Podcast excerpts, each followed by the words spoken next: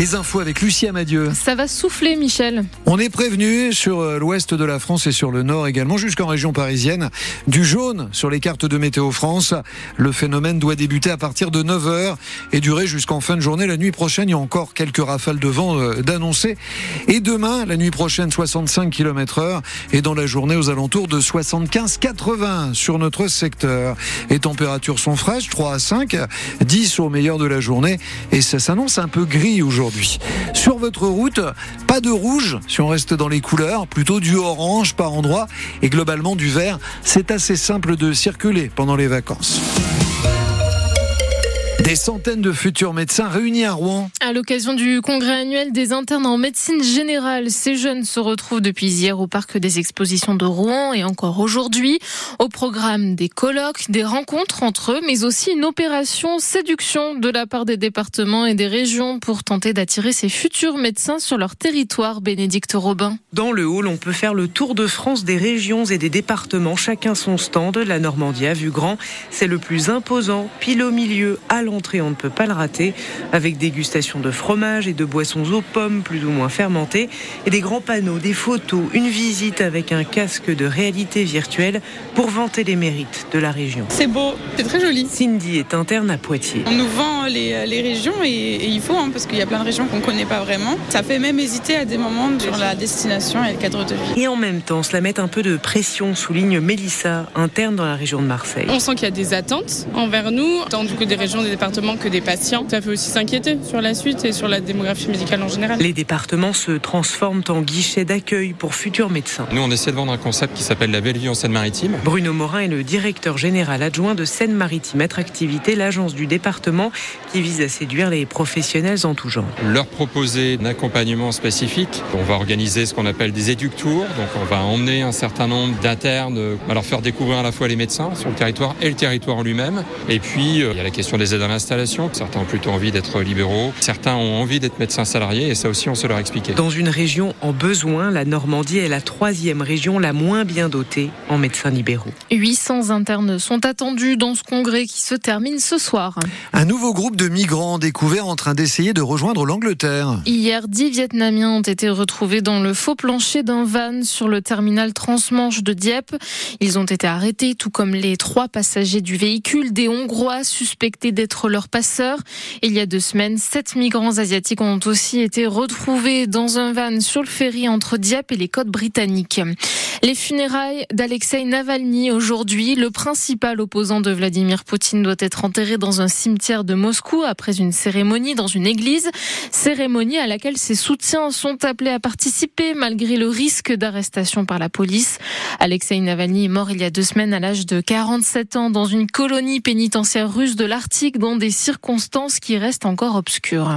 La proposition de loi de Philippe Brun, le député de l'heure, adoptée par les députés hier. Le texte a un double intérêt, protéger EDF d'un démantèlement et étendre les tarifs réglementaires de l'électricité aux petites communes et petites entreprises.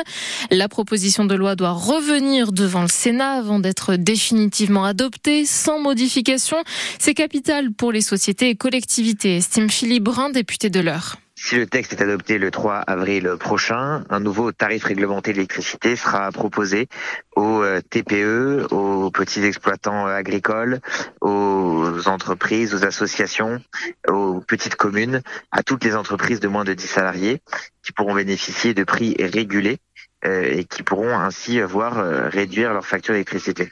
Cette loi concerne 2 millions et demi de très petites entreprises et 10 000 communes, toutes les communes qui ont moins de 10 salariés ce sera un changement et une protection car ils pourront sortir de leur contrat de marché qui pour certains leur sont très défavorables à des prix très élevés. Ils pourront ainsi revenir aux tarifs réglementés et puis ce sera aussi une manière d'avoir de la prévisibilité, de la régularité dans les factures d'énergie, de ne pas être soumis à la spéculation sur le marché européen de l'énergie. Ce texte entrera en vigueur dans un an. À partir d'aujourd'hui, le prix du paquet de cigarettes augmente, tout comme certaines pensions de retraite.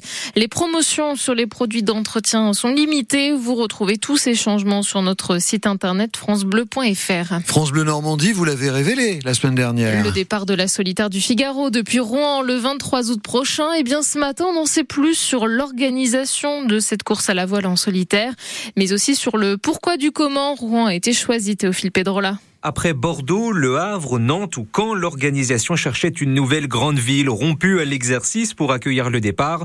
Joseph Bizarre, directeur général d'OC Sport qui organise la course. Depuis un moment, nous avions euh, dans l'idée qu'il était possible d'aller à Rouen pour mettre en avant euh, la maritimité de cette ville qui est aux confins de la Seine et euh, de la Manche. On a pris attache avec la ville de Rouen qui s'est approprié le projet pour pouvoir faire parler de son engagement aussi maritime qui est bien connu par l'Armada et qui maintenant va se prolonger avec la solitaire du Figaro Paprec. Car l'Armada inspire l'organisation de la solitaire, les bateaux sur lesquels la descente de Seine jusqu'au Havre. Cette édition qui sera d'ailleurs marquée par un nombre inédit de participants. On attend entre 35 et 40 figaristes au départ de l'épreuve. Quand euh, les années précédentes, on était plutôt entre 30 et 35. Donc ça veut dire que bah, la filière se porte bien. Et puis il y aura une particularité cette édition 2024, euh, c'est que nous ouvrons pour la première fois ce qu'on appelle l'étape de la solitaire, qui est un format dédié aux amateurs, qui auront eux en double. On attend une dizaine qui viendront en plus des 35 à 40 figaristes ça fera une flotte donc de 50 bateaux quasiment pour pouvoir euh, faire un grand événement sportif euh, et maritime. Les figaristes qui quitteront donc la Normandie le 23 août, direction, on l'apprend, l'Espagne avant de remonter jusqu'à Royan et l'arrivée à la Turballe en Loire-Atlantique. Et on le rappelle, les festivités à Rouen autour de la solitaire du Figaro auront lieu du 17 au 23 août prochain.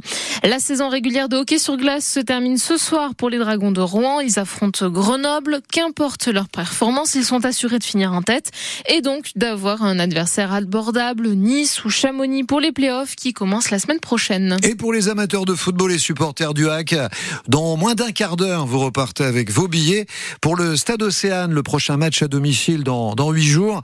Le Havre reçoit, reçoit, reçoit Je donne ma langue. Toulouse! Ah Je vous offre vos billets dans un instant.